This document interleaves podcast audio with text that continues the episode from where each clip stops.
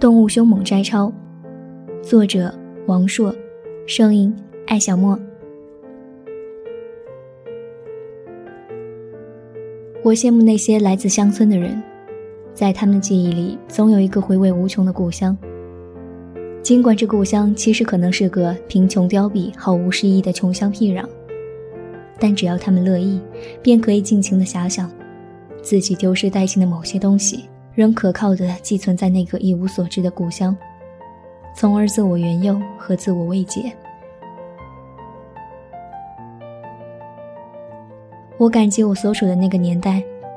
在那个年代，学生获得了空前的解放，不必学习那些后来注定要忘掉的无用的知识。我很同情现在的学生，他们即便认识到他们在浪费青春，也无计可施。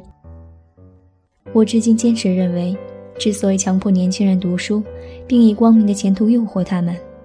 仅仅是为了不让他们到街头闹事。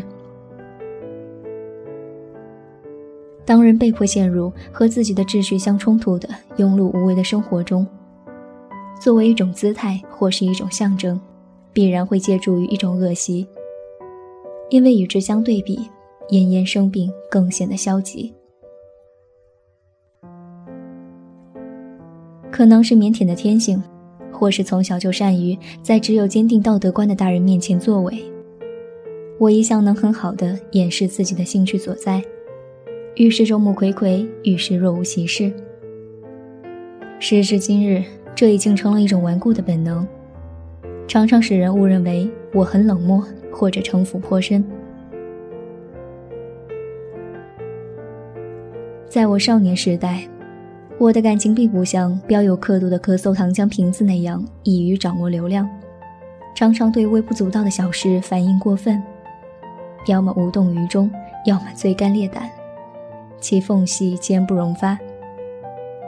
这也类同于猛兽，只有关在笼子里是安全的，可供观赏；一旦放出，顷刻便对一切生命产生威胁。